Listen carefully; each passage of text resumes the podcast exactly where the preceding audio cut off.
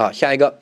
呃，类推解释，类推解释和扩大解释的区分是解释里面最难的点。但是呢，我希望通过一个图示或者一个表述让你理解。我之前说了，什么叫扩大解释？扩大解释就是社会上新出现一些东西，立法者在写那个词的时候呢，呃，没有想到这些东西，因为是新出现的。但是这个新出现的东西是应该记住这个这个哈，是应该或者理所当然的就应该。归到这个词的范围之内，这个就叫做扩大。扩大解释是非常合理的。我这样解释完之后，我让一百个人投票，九十九个人都会觉得很合理，没问题，能够说服我。虚拟财务不是财务是什么？对不对？你再找其他词，它也不属于其他词呀，它不是人，它不是动物，它肯定是个财务呀，对不对？好，所以呢，把它放到财务这个词的范围之内是理所当然的，就应当把它放进去。好，这是第一个扩大。而类推解释是什么？哈，类推解释呢，就是没有道理，就是在这边完全不讲道理。它突破了罪行法定原则的限制，突破了法条这个词本身的这个所能涵盖的范围，直接找到了另外一个。比如说，我说，哎，这个这个妇女强奸妇女，对不对？法条写的词是妇女。好，所以强奸罪就只能是妇女。那我们对“妇女”这个词来理解，我是不是个妇女？那明显不是啊，对不对？我有，我脱开裤子给你看一下，我有那些东西啊，我有工作案工具啊，我肯定不是妇女啊，我是男的。好，所以呢，如果你说，哎，这个你指着贾斯汀，你说，哎，你看贾斯汀就是个妇女嘛？你说，我我是我让一百个人来听，有几个人会觉得合理？可能九十九个人都觉得不合理，你是不是学法律学傻了？你扯扯什么？这个怎么可能是个妇女呢？对不对？好，这个就是类推解释。类推解释就是把本来不属于这个词的硬说成这个词，然后呢，让大家就觉得没有道理。哈，典型的就刚才说的，把男的说成女的，对吧？这个就没道理。好，比如说法条写了故意杀人罪，这个人，对吧？这个人，人这个词，我说，哎，你看，我有个充气娃娃。一个机或者一个机器人，我跟他感情很好，呃，这个我特别喜欢他。然后呢，我的我妈妈或者我的这个室友啊，我女朋友就特别看不惯，就把他啊一刀把他扎破了，然后这个充气娃娃毁坏了。我说你杀了人啊，你这个应该判故意杀人罪。为什么？你看这个充气娃娃，它就是一个人。我然后我让一百个人，我说哎，你看那个捅破了我充气娃娃，给他定故意杀人罪。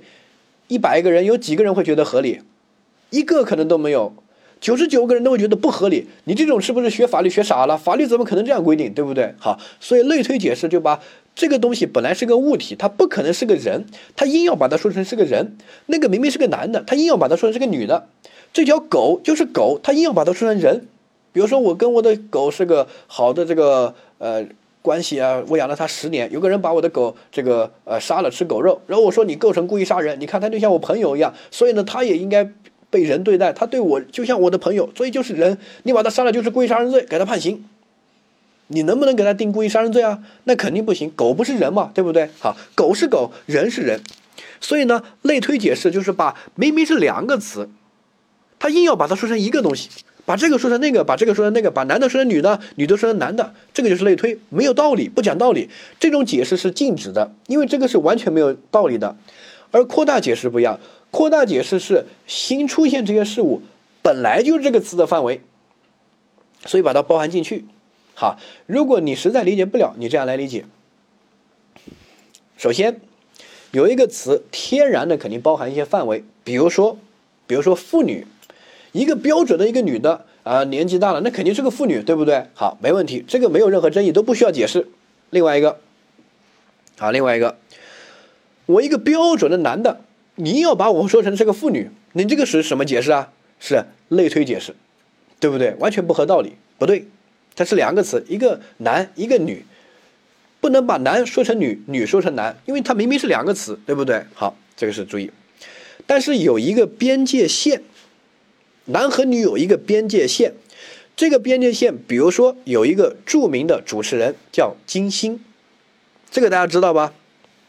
金星毒蛇金星啊，就是主持访谈节目那个，他是个变性人，就他之前是个男的，但现在他做了变性手术，是个女的，他还嫁了一个呃男的，然后那个男的不介意，挺恩爱的。那个男的还是个德国人，叫什么汉斯啊什么的。好，金星的那些节目啊，或者他的那些大家都看过，我们不不评价他这个人。我就问你，如果我把金星说成是个妇女，我强奸金星，我强奸了她，然后给我定一个强奸罪，然后法官就跟你说，因为金星是个妇女，你觉得合理吗？好，你觉得合适吗？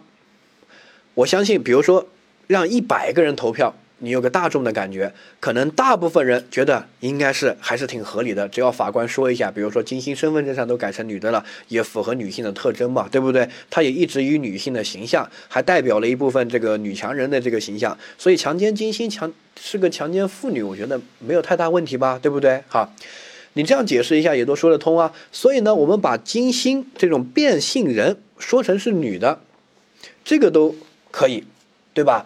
这个没有超出国民预测可能性，就是大家可以预测的范围哈。所以你注意一下，记住我们看到下面这个图，扩大解释和类推解释这个区分。法条有一个词，对不对？好，这个是法条词，比如说这个词叫妇女，而类推解释是另一个词，他们两个完全不干不沾边。是两个东西，一个男一个女，怎么沾边，对不对？好，你不能把男说成女，女说成男，你不能把狗说成人，人说成狗，你不能把一个充气娃娃说成人，人说成充气娃娃，这都是不行的，因为它是两个东西，那个就有专门它属于它的词，属于它的一个物品的种类一个分类，而这个有属于它的词，它们是不同的东西，你不能把它说成一个，而有一个边界线。比如说金星就很符合我们刚才说扩大解释那个定义，就社会发展它出现了一些新的东西，社会发展、医疗技术发展，它才会有变性人这个东西存在，对不对？它也是对法律的一种挑战。好，那当时立法者在立写妇女的时候，肯定没有料料想到变性人这种情况，对不对？好，那现在出现了，比如说我就把金星强奸了，我就有这种癖好，我特别喜欢她，对吧？那个女的不老不凶，我还不喜欢，我就喜欢她。我就强奸了他。好，那现在请问，我定什么罪？能不能给我定强奸罪？能不能就看金星能不能解释成为妇女？如果可以，就给我定强奸罪；如果不行，我就定其他的猥亵罪。反正不能定强奸。那能不能？能。能的话，就是这种变性人这个新出现的词，我们认为，如果变性成一个女的，身份证也改成女的了，性别那边那也是以女的形象来出现的。身体也都是性器官也没了，男性的只有女的的性器官，对吧？那这个时候就属于女的，没问题吧？好，那这个新出现这个词就属于妇女那个范围，所以呢，我们相当于把立法者写的妇女那个词的范围扩大了一点，包含这种由男性变成女性啊的这种变性人也属于妇女。哎，这个叫扩大解释。这样说完之后呢，我让一百个人来投票，可能大部分人百分之七八十都会觉得还是挺合理的。金星就是个女的嘛，对不对？好，但是我说蒋思金是个妇女，可能一百个人投票，一百个人都会说，怎么可能她是妇女？你是不是当我是傻逼，对吧？怎怎么可能是妇女？肯定不是。好，所以类推解释就是把蒋思金说成是个妇女，而扩大解释就是把金星这种社会发展新出现的这种事物这种东西说成是之前法条那个词，就是把金星说成妇女。扩大解释这个结论是合理的，让一百个人投票，可能大部分人都会支持，觉得没问题，能说服我。而类推解释这样的是不合理的，完全。如果我们放任类推解释可以存在，法条写了就白写，法条明明写的是妇女，立法者写的就是妇女，对不对？你说男的也是，也可以是妇女，那立法者为什么要写妇女？不是浪费时间吗？你想怎么扯都可以。今天你可以把蒋思金说成妇女，明天你可以把一条狗说成妇女，后天你可以把一个虚拟的网上的一个呃这个，比如说一个游戏人物说成一个妇女，对不对？甚至大后天你做个梦都可以说成一个妇女，那这个就没有边界了，对吧？我们立法者写了“妇女”这个词，按照罪刑法定原则，这个很重要。考类推解释和、扩大解释会结合罪刑法定原则一起考。那请问大家？我把一些不属于“妇女”这个词的硬说成“妇女”这个词，然后这些都可以定强奸，强奸一个狗定强奸罪，强奸一个这个游戏的虚拟人物定强奸罪，做梦强奸梦境中幻想的人物定强奸罪，强奸一个充气娃娃定强奸罪，这我说这些都是妇女。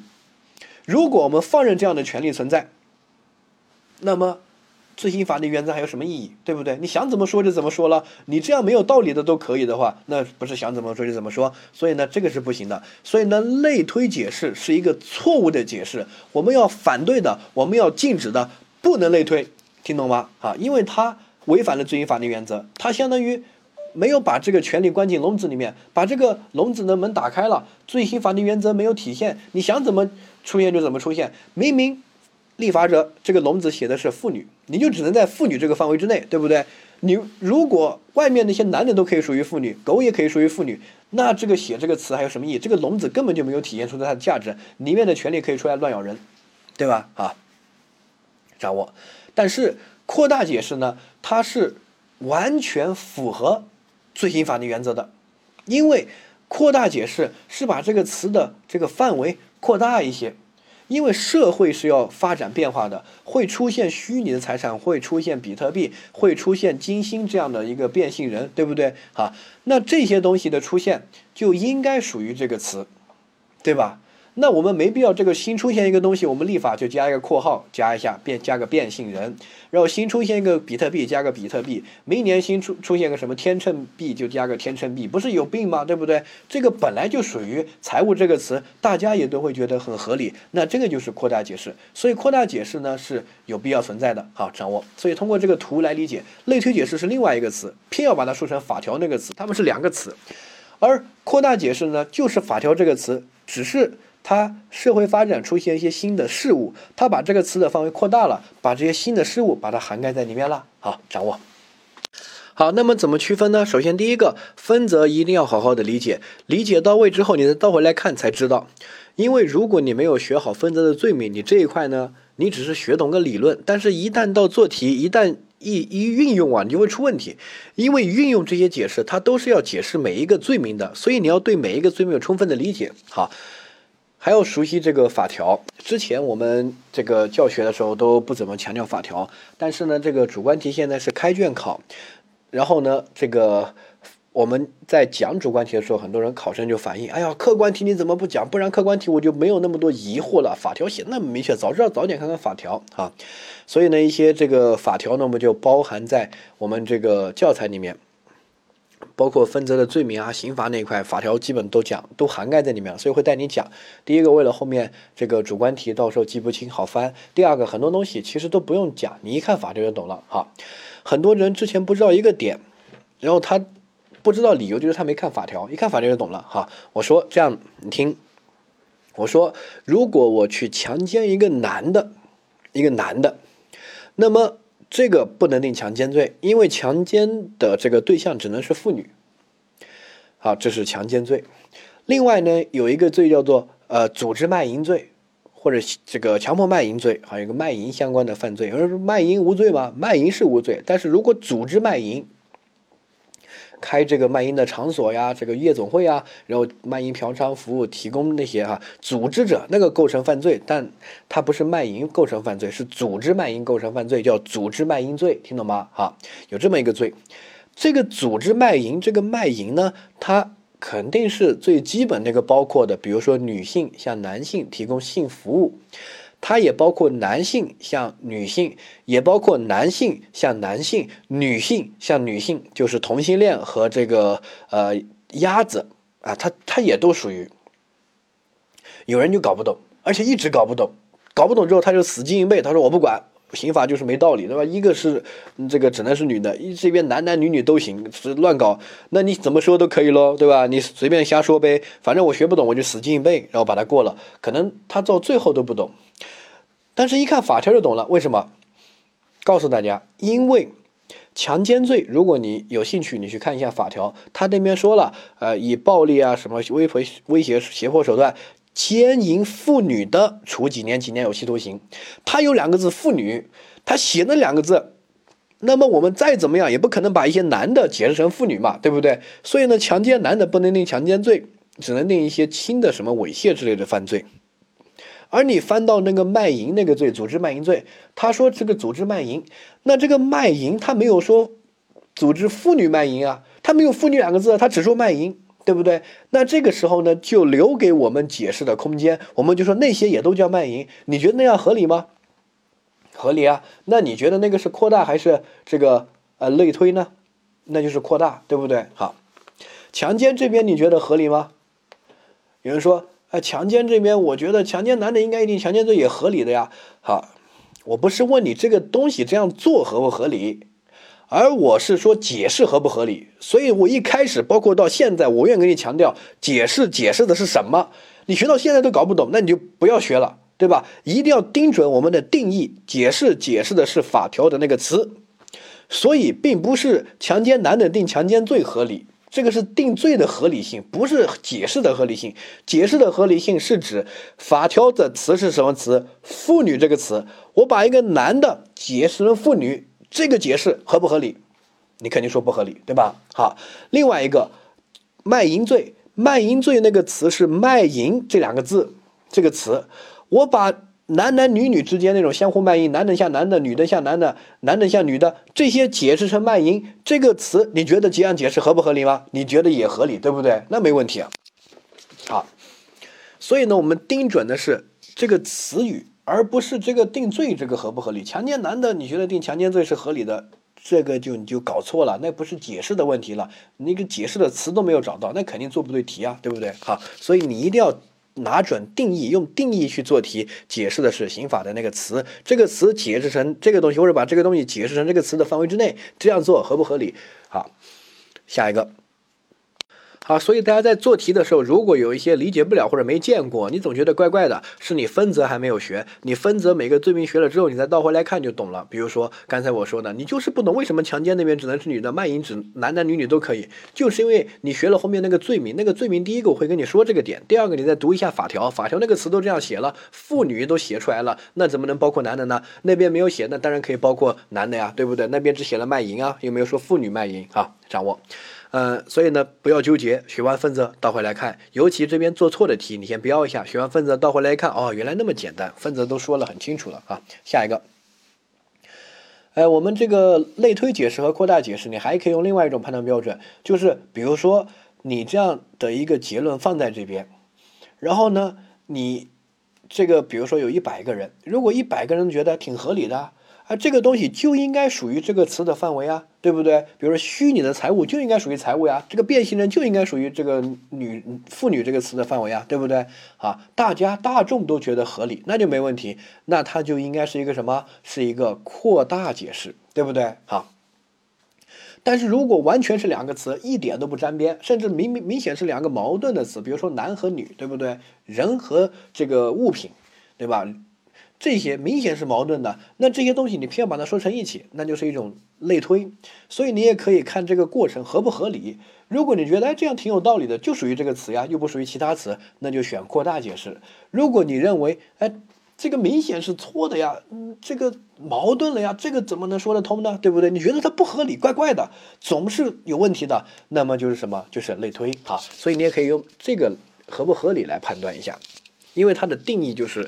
本来就是这个词的范围，只是把它扩大一点，把它涵盖进去，对吧？所以大家都会觉得挺合理。所以我说，虚拟财务属于财务，一百个人投票，可能九十九个人或者九十个人都觉得合理，没问题，这个说服得了我。但是我说，男的是女的，让一百个人投票，一百个人都会说蒋思金，你是你是不是学法律把脑子学傻了？滚回去吧！男的怎么可能是女的呢？对不对？这个明显不合理，不合理就是类推，合理就是扩大啊，掌握。但是我不是说定罪的合理性，再强调是这个解释的合理性啊，就是这个词解释成这个的合理性。呃，下一个类推解释这边我们看到这里啊，类推解释有三句话。第一个呢，我们刑法禁止类推，因为它会违反罪行法定原则，对吧？啊，因为罪行法定都。刑法都写定下来了，妇女，你还把男的都说进去，那刑法写这个妇女两个字有什么意义呢？我还不如不写，你想怎么来就怎么来，对不对？所以类推解释是要禁止的，否则会违反罪行法定原则。哈，第二个，但不禁止有利于被告的类推。哈，类推禁止，但不禁止有利于被告的类推，这个请大家掌握一下，因为我们认为有一些如果对他有利的，可以这样解释啊。呃，因为我们禁止类推解释，就是为了维护罪刑法定原则，对不对？哈，就在法刑法的范围内来定罪来量刑，你不能超越刑法的范围。扩大解释是这个范围的边缘的这个部分，它涵盖进去是合理的，但类推就超过了这个笼子，笼子外面了，对不对？是其他词了，你不能把它弄进去啊。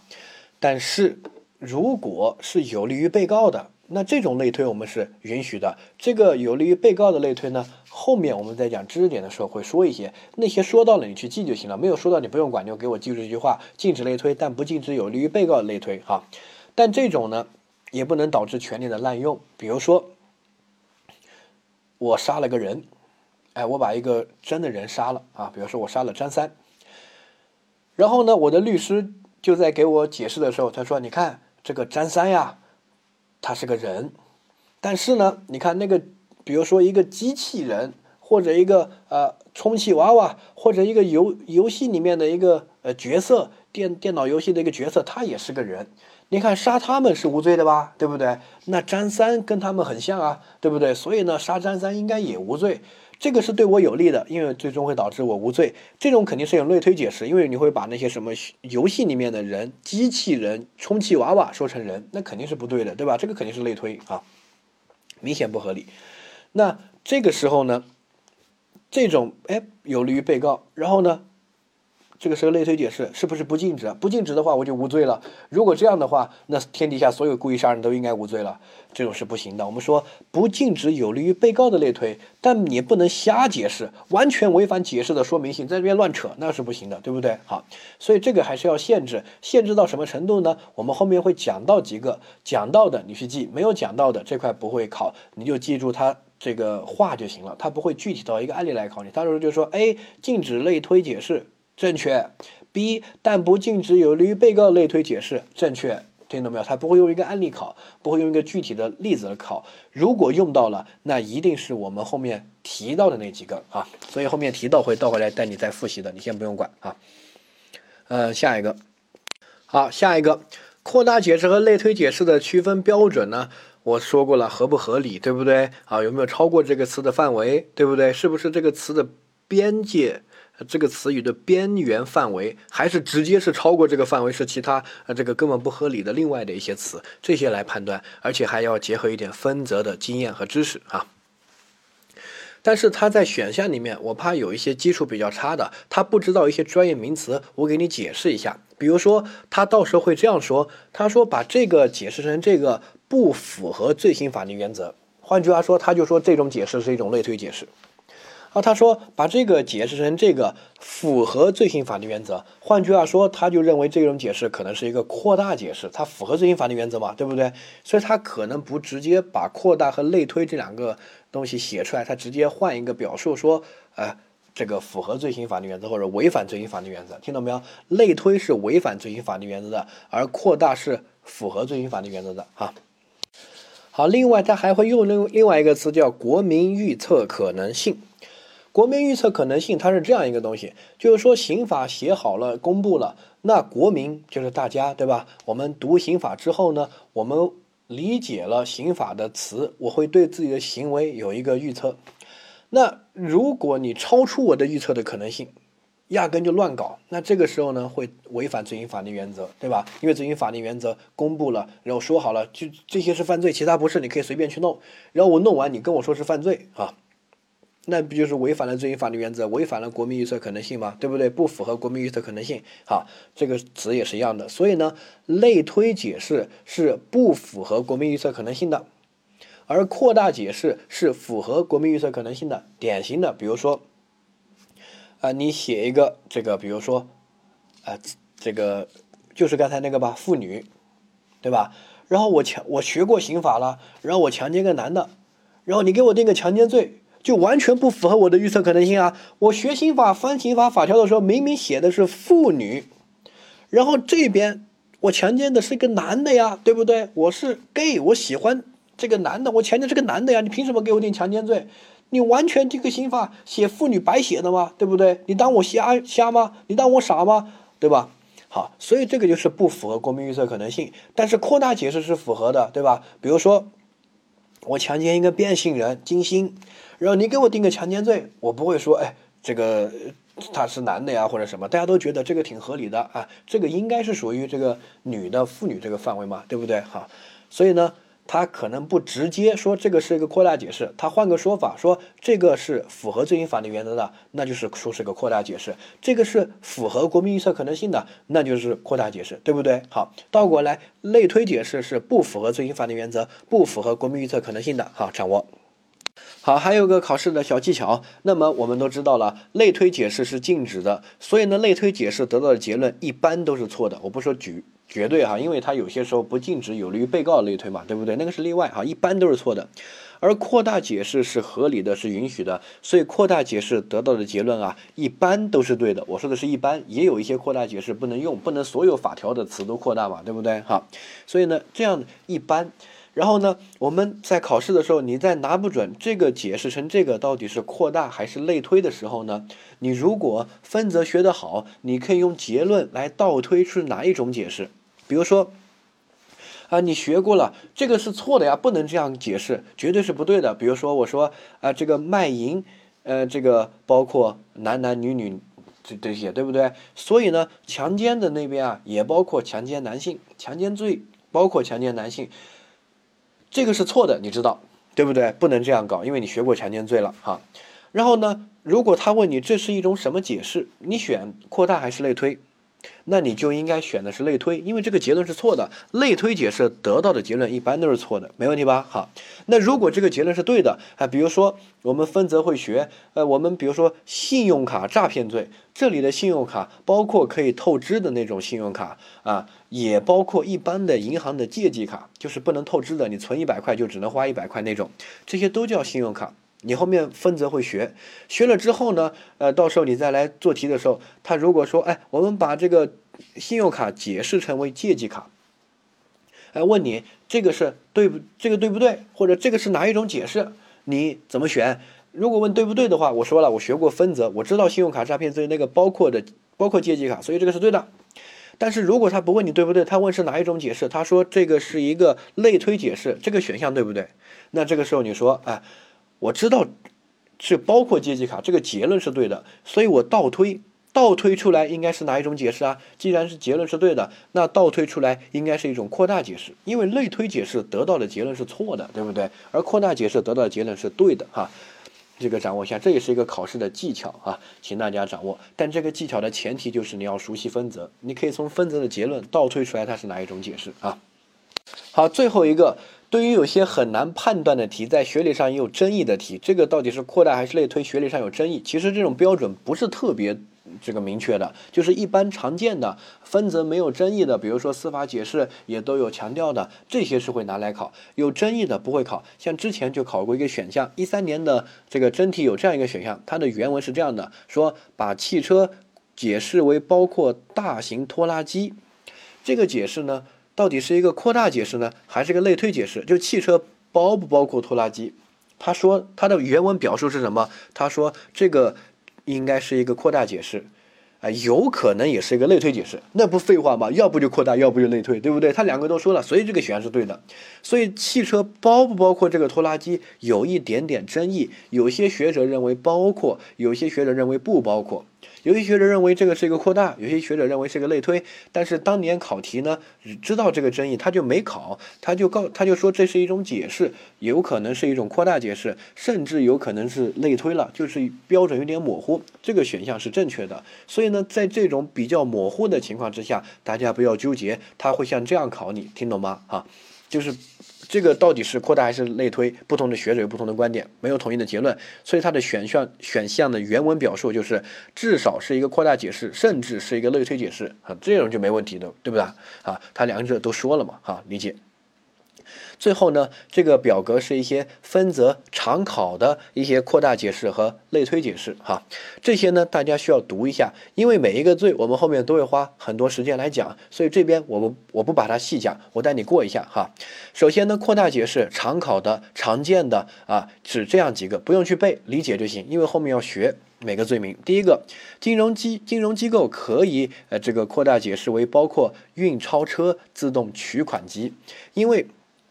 比如说什么抢劫金融机构啊，我抢劫这个运钞车算不算抢劫金融机构也算，因为相当于运钞车就是金融机构的一个延伸一个部分嘛，它有巨额的现金也很危险啊，这些对不对？好，掌握，这是一个扩大解释，而且这个相关出台的司法解释有明确的规定哈。呃，这个是第一个，其他呢你可以自己去读一下。呃，我选几个比较重要的，说遗弃罪中有抚养义务的人。好，这个有抚养义务的人。那么我们这里呢，就可以解释成为包括家庭成员，那肯定有抚养义务，也包括有其他人，比如说呃其他这个养老院的呀、精神病院的人人啊遗弃，对不对？哈，不养哈，那就属于遗弃罪啊。抢劫罪的财物包括财产性的一些利益，比如说这些这个呃抢劫，比如说股权啊啊等等的这些也算哈，呃这个。还有信用卡诈骗中的信用卡，包括借记卡，就是没有透支功能那个，我们一般把它叫做银行卡，对不对？不叫这个，或者叫储蓄卡，那个也属于信用卡诈骗中的信用卡。因为我之前一直不理解，我理解信用卡和这个借记卡或者储银行卡、储蓄卡应该是两类。如果你把这个词说成那个词，应该是一个类推，其实不是，它就是信用卡。为什么？因为你学过分则就知道了，没有银。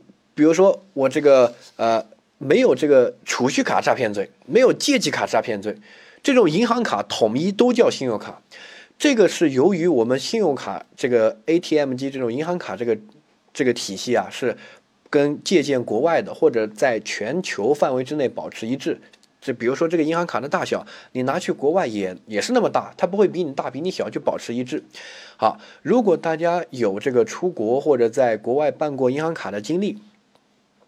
就知道了，在国外它只有一种叫信用卡，比如说 Visa 或者什么万事达什么那些就只有就是叫信用卡，它没国外没有储蓄卡，它那个一个信用卡里面有信用账户和储蓄账户，但它就一张卡。我储蓄账户里面的钱我不能随便刷，我我可以从我这个储蓄账户，比如说我存了一万块钱，我转出一千块钱来在信用账户，然后我这个信用账户我就可以刷，然后这个信用账户呢还可以透支啊什么的，所以国外的人他只有一种卡，而我们是借鉴他们的，在立法上也是用他们这个一些专业名词，所以我们就用了这个信用卡，但是我们国家我们进行分类管理之前是。觉得信用体系不完善，所以不能给别人透支这个功能。后面又出了透支，把那个叫做信用卡，把之前叫做储蓄卡。我们是有两个卡，在国外就一个卡，一个卡下面有两个账户，好，这个是不一样的。所以呢，我们国家这个信用卡其实就包含了所有的银行卡，包括可以透支的，包括不能透支的，都属于这里的信用卡。这个是一个扩大解释，理解一下啊。呃，下一个我们注意一下。好，组织卖淫中的卖淫包含男性向不特定的女性，也包括男性向男性啊，这个都属于。因为卖淫它这些，我跟你说这个是属于卖淫，那个是属于淫乱的一些场所，这个你觉得没问题吧？啊，公安机关扫黄打非，把那些打出来，那些这个男性对女性提供性服务的，你觉得没问题吧？很合理吧？对不对？这个就是一个扩大嘛，哈。但是强奸那边为什么？必须是女的，我说了，因为强奸它的用词不是打引号这个卖淫，而是妇女，所以呢这边扩大解释，大家一定要注意打引号的那个词，打引号那个词是刑法法条中的原文，有刑法法条里面有那个词，我们现在是解释这个词，把这个卖淫解释成为男向女，这个是没问题。但如果打引号那个词在强奸里面是妇女，那就不能解释成男的，那个就属于类推了，听懂没有？好，掌握。好，下一个。好，这个信件包括一些电子的邮件，你看这个叫不叫信件？肯定叫啊，这样很合理啊，大家都能够支持这个观点，对不对？好，所以呢，这些都是一些这个词的一些边缘范围的一些延伸，好理解一下。你先读一下，你觉得那这个合理，这个合理，比如说信件包括电子邮件，就不用去记它了，哈，那没问题。但是如果你觉得不合理的，那你就把它特特刻意的去记一下。不合理是因为你没有学好分则，你学好之后再倒回来看就知道它的意思了哈。比如说金融机构，很多人说运钞车和这个 ATM 自动取款机，它应该不是金融机构吧？如果你这样认为，那你一定要在这里画个星号，它就是金融机构，这就是一个扩大解释哈。